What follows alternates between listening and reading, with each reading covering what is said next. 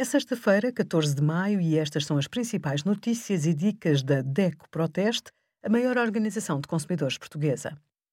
Hoje, em DECO.proteste.pt, sugerimos o que precisa de saber sobre as matrículas escolares, como reclamar créditos em caso de falência de uma empresa prestadora de serviços e as melhores impressoras do nosso teste a mais de 120 modelos. O Estado português lançou uma app que permite guardar alguns documentos de identificação e mostrá-los às autoridades quando solicitado. De acordo com o novo Código da Estrada, estes podem ser sempre substituídos pela aplicação móvel. Mas lembre-se que a internet pode falhar, a app pode estar em baixo e até pode ficar sem bateria no smartphone. Considere, por isso, levar consigo os originais dos documentos ou então as respectivas cópias certificadas.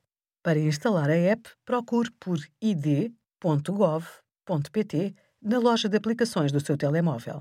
Obrigada por acompanhar a DECO Proteste a contribuir para consumidores mais informados, participativos e exigentes. Visite o nosso site em deco.proteste.pt.